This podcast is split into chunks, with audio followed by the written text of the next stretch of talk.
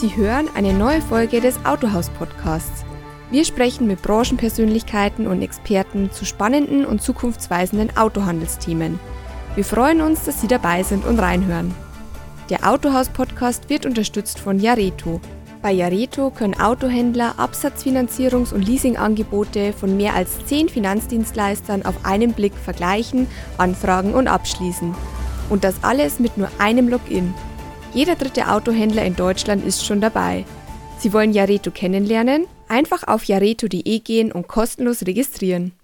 Herzlich willkommen im Autohaus Podcast mit einer neuen Folge, kurz vor Weihnachten. Ich freue mich, dass ich heute Stefan Lützenkirchen zu Gast habe. Herzlich willkommen, Stefan. Ich freue mich, dass du Zeit hast. Ja, und ich freue mich über die Einladung. Ganz herzlichen Dank. Das ist ein schöner Abschluss des Jahres, jetzt schon. Stefan, für alle Hörerinnen und Hörer, die dich vielleicht noch nicht kennen sollten, stell dich doch mal gerne kurz vor. Ich bin Stefan Lützenkirchen, seit 30 Jahren im Automobilgeschäft. Ich habe sehr lange für die Industrie gearbeitet. Ich kenne aber auch sehr, sehr gut äh, die Handelsseite. Durfte verschiedene Krisen der Branche und auch verschiedener Unternehmen erleben und begleiten und meistern. Und heute bin ich seit einigen Jahren Berater für verschiedene Akteure im Geschäft und gleichzeitig einer der Gründer der Auto-Abo-Plattform Vive la Car und entwickle Geschäftsmodelle für die GSR-Unternehmensberatung. Für die Automobilbranche war 2021 in Folge ein schweres Jahr. Für die Händler mit Blick auf die Zahlen am Ende mehr als für die Hersteller und Importeure. Wie schätzt du 2021 im Rückblick ein? Das Jahr ist ja noch nicht ganz vorbei, aber alles, was wir heute nach elf Monaten und zwei Tagen sagen können, ist das aus meiner Sicht ein Jahr der wertvollen Erkenntnisse mhm. und für einige Menschen, zumindest nehme ich das so wahr, auch ein Jahr der Ernüchterung. Insofern, als dass diese Irritierung des Marktes und unserer ganzen Lebensweise der Gesellschaft, alles, was wir so ähm, geschätzt haben, ja, sich fortsetzt. Die Pandemie ist schon wieder oder noch immer da. Und für alle, die gedacht haben, dass das eine vorübergehende Erscheinung wird, wird es zur doch längerfristigen Herausforderung. Das ist aber auch gleichzeitig eine Erkenntnis, die uns aus einer anderen Perspektive betrachtet, möglicherweise auch Chancen eröffnet, Dinge in der Zukunft besser, anders und äh, erfolgversprechender aufzustellen. Nun lasten seit einigen Wochen die Lieferengpässe schwer auf der Branche. Welche Auswirkungen hat die Lieferkrise deiner Einschätzung nach im kommenden Jahr auf Industrie und vor allem aber auf den Handel? Ich glaube, dass das die Industrie aus äh, heutiger Sicht gar nicht selbst so genau sagen kann, wie sehr sich das weiter fortsetzen wird. Wenn man sich aus der Automobilblase herausbegibt und äh, mit ähm, Akteuren spricht, die aus diesem Geschäft der Halbleiter Herstellung kommen oder aus der Unterhaltungselektronik oder aus der Medizintechnik, dann gibt es da schon ein ganz gutes Bild, dass diese Halbleiterkrise eine längerfristige sein wird. Also dass uns das über die nächsten Jahre möglicherweise begleiten wird. Das liegt einerseits daran, dass das ganze Herstellungsverfahren ähm, dieser Halbleiter sehr komplex ist. Andererseits, dass die Nachfrage gigantisch ist, denn in jeder elektrischen Zahnbürste, in ähm, jedem kleinen Gadget ist heute ähm, diese Technik verbaut, die, wird die Technik verbaut und damit steht sie am Markt nicht in der Menge zur Verfügung, wie sie gebraucht wird. Das haben wir alle gelernt und die Voraussetzungen sind, glaube ich, nicht so, dass wir im nächsten Jahr wieder Autos so liefern, bauen und liefern können, wie wir das gewohnt sind. Das bringt das ganze System in eine große Drucksituation, denn ähm, die Hersteller haben natürlich einen großen Bedarf, ihre Produktionskapazitäten auszulasten. Ich will gar nicht mal davon sprechen, jetzt irgendwelche Marktanteile zu gewinnen. Dieses Rennen ist ja momentan äh, so ein bisschen irrelevant geworden. Ähm, viel relevanter ist es ja, die, die Strukturen nutzen zu können, die viel Geld kosten. Mhm. Und in der gleichen Situation befinden sich auch die Händler. Jeder Händler der in den vergangenen Jahren oder vielleicht sogar Jahrzehnten darauf konditioniert war und auch von außen konditioniert wurde, mit möglichst vielen Autos äh, viele Kunden zu erreichen, egal wie groß der Ertrag am einzelnen Auto ist, muss ich heute darauf umstellen, wie kann ich mit den verfügbaren Autos, die ich habe, mit der verfügbaren Ware, die maximale Wertschöpfung erzielen. Und das setzt schon viele Menschen unter Druck und vor eine große Herausforderung, weil ich einfach über Jahre gelernt habe, ich muss an jedem Monatsende, an jedem Quartalsende, an jedem Jahresende gucken, dass ich irgendwelche Ziele, Volumenziele erreiche. Und dann ist erstmal nicht so erheblich, wie viel Ertrag ich am einzelnen Auto mache. Das funktioniert so nicht mehr. Wir erleben jetzt eine Veränderung, die sich wahrscheinlich fortschreiten wird und die auch, glaube ich, von anderen Akteuren am Markt, nämlich zuvorderst den Herstellern, dazu genutzt wird, den Markt zu konsolidieren. Mhm. Dazu muss man jetzt so ein bisschen äh, über diese Halbleiterkrise, glaube ich, hinausschauen und sich mal ansehen, wie sich die Märkte in den vergangenen Jahren im Volumen entwickelt haben, in Deutschland und in Europa. Und wie heute die Voraussetzungen sich verändern, dass weiterhin viele Autos am Markt gebraucht werden. Also das geht über diese Halbleiterkrise hinaus und ich, so wie ich Hersteller von innen kenne, gehe ich davon aus, dass sie sich sehr genau damit auseinandersetzen, wie groß denn die Märkte der Zukunft sein werden. Mhm. Vor dem Hintergrund, dass die Mobilität der Menschen sich verändert. Ja, viele sind jetzt äh, immer öfter zu Hause und arbeiten da, haben das auch ein bisschen schätzen gelernt, bewegen weniger das Auto, es wird weniger gependelt insgesamt. Ähm, vor dem Hintergrund der natürlich äh, jetzt ein bisschen leiser gewordenen Klimadiskussion, die war ja ein ziemliches Wahlkampfgetöse, aber diese Frage steht ja weiter im Raum und das beschäftigt viele. Vor dem Hintergrund der politischen Einflussnahme auf alles, was irgendwie mit dem Auto zusammenhängt. Also äh, die Verdichtung der, der Parkräume, die äh, Reduzierung der für das Auto vorgesehenen Infrastruktur, ähm, die Verteuerung von Flächen und so weiter. Das alles spielt ja hinein in die Frage, wie viele Autos werden in Zukunft möglicherweise ähm, noch oder auch nicht mehr gefahren. Und das, glaube ich, antizipieren viele Hersteller, mhm. sehen den sich verschärfenden Wettbewerb durch neue Akteure aus Asien, aus äh, Amerika, aus Kanada drängen jetzt Hersteller auf die Märkte in Europa mit neuen Produkten und mit neuen Geschäftsmodellen und werden die Tanzfläche weiter verkleinern, die zur Verfügung steht.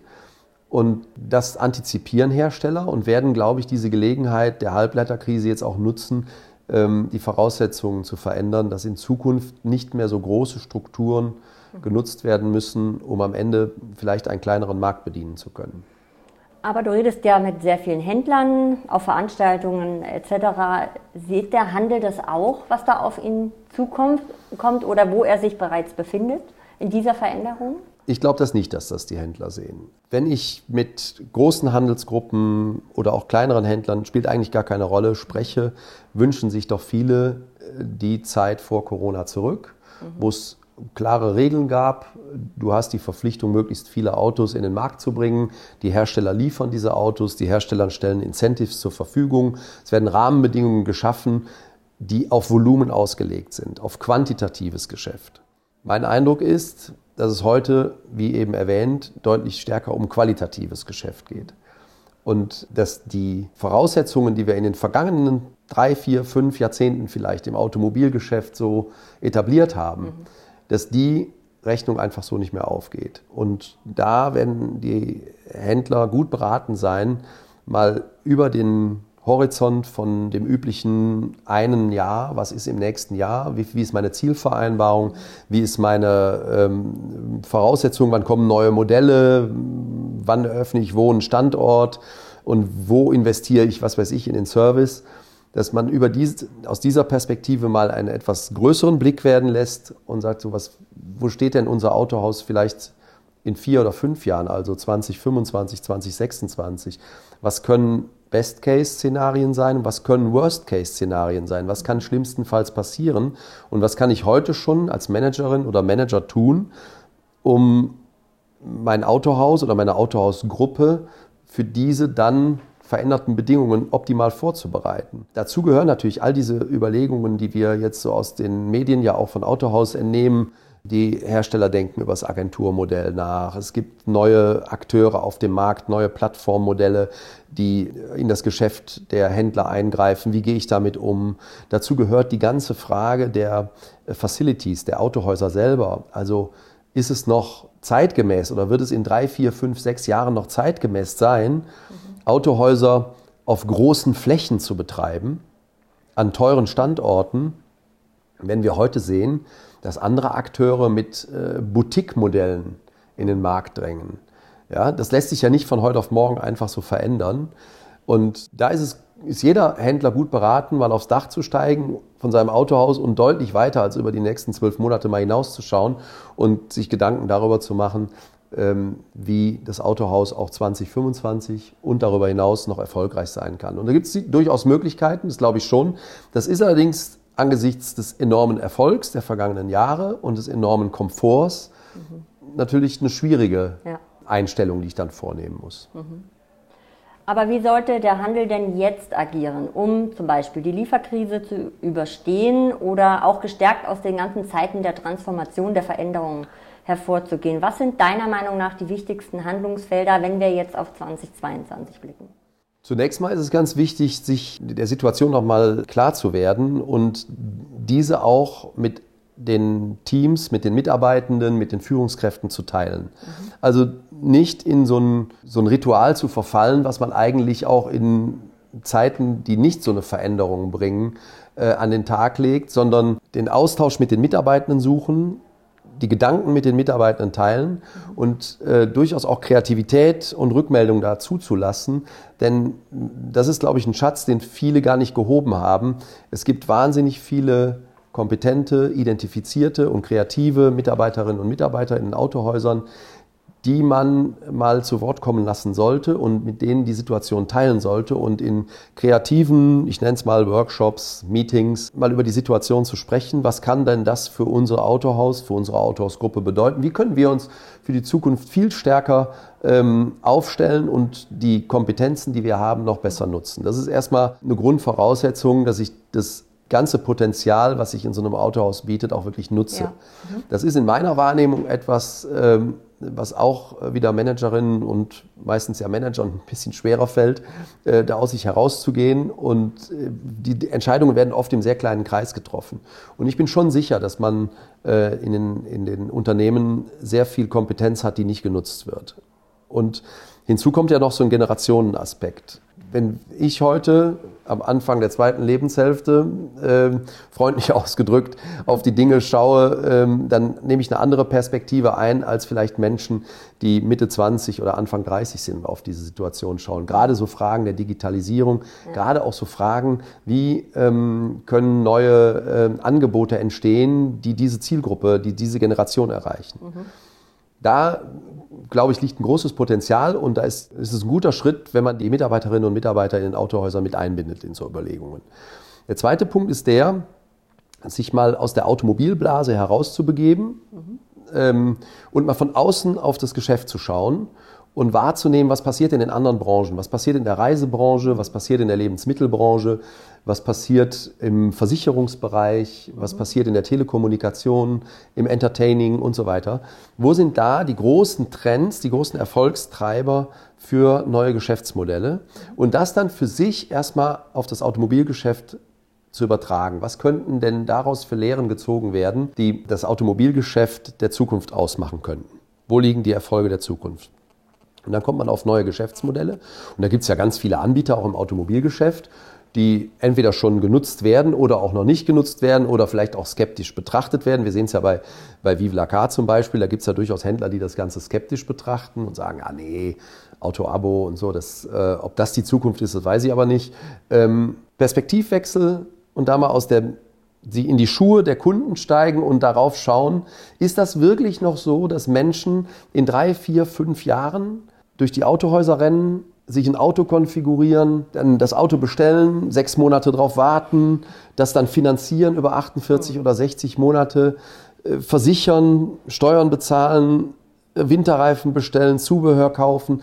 Ist das wirklich noch bei, den, bei 100 Prozent der Kunden so? Oder gibt es nicht möglicherweise auch Menschen, die sagen, das ist mir alles zu viel? Ich hätte das gern leicht, ich hätte das gerne äh, mit äh, einfachen Voraussetzungen, mhm. niedriger Barriere. Wo kriege ich das? Mhm. So, und da sind dann, glaube ich, ähm, die Händler schnell, wenn sie in andere Branchen schauen, schnell mit der Erkenntnis auch im Automobilgeschäft unterwegs, wir müssen etwas verändern. Das heißt nicht, dass wir das lassen, was wir bisher gemacht haben. Mhm.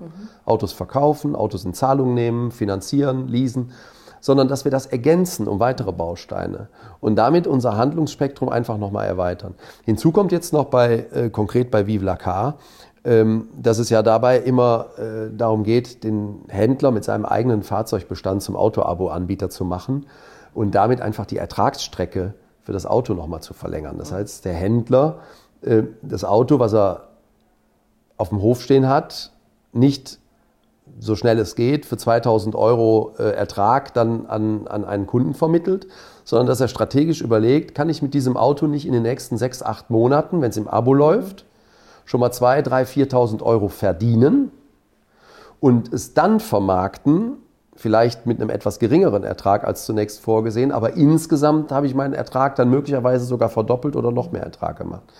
Nur um dieses Beispiel zu nennen, welche Möglichkeiten es gibt, die Zukunft des Autohauses über die heutigen Handlungsfelder und Möglichkeiten hinaus ähm, zu gestalten. Und was sagst du einem Autohändler, äh, der sagt, brauche ich alles nicht? Ist alles Quatsch. Dann ist er in einer komfortablen Situation und das ist ja auch legitim. Okay. Möglicherweise ist da die Erkenntnis noch nicht gereift, dass er es heute vielleicht in der Tat wirklich nicht braucht, mhm.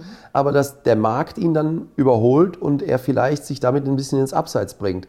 Das muss man aber im Einzelfall dann betrachten. Es gibt Autohäuser, die mit traditionellem Automobilgeschäft groß geworden sind und wahrscheinlich auch auf Sicht erstmal groß bleiben. Aber ob die dann auch in vier, fünf, sechs, sieben, acht Jahren noch funktionieren, da habe ich so ein bisschen meine Zweifel.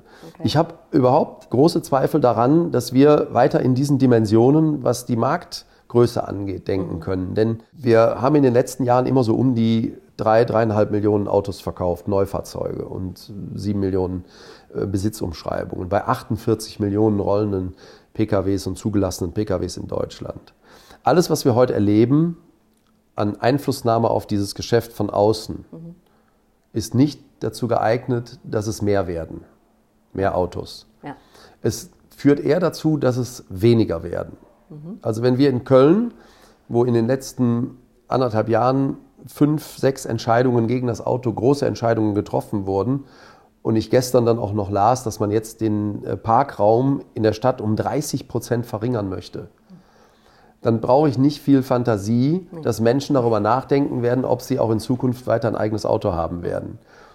Da spielt dann aber auch noch rein, dass der gleiche Mensch, der das wahrnimmt, dass er keinen Parkplatz mehr findet, sowieso für seine Wohnung schon wahnsinnig viel mehr bezahlen muss oder für die Heizung oder für den Strom und dann irgendwann die Budgets zu Ende sind. Und dann wird er sich nicht von der Wohnung, sondern eher vom Auto verabschieden auch getrieben durch neue Mobilität, neuen Mobilitätsbedarf und neue Mobilitätsangebote.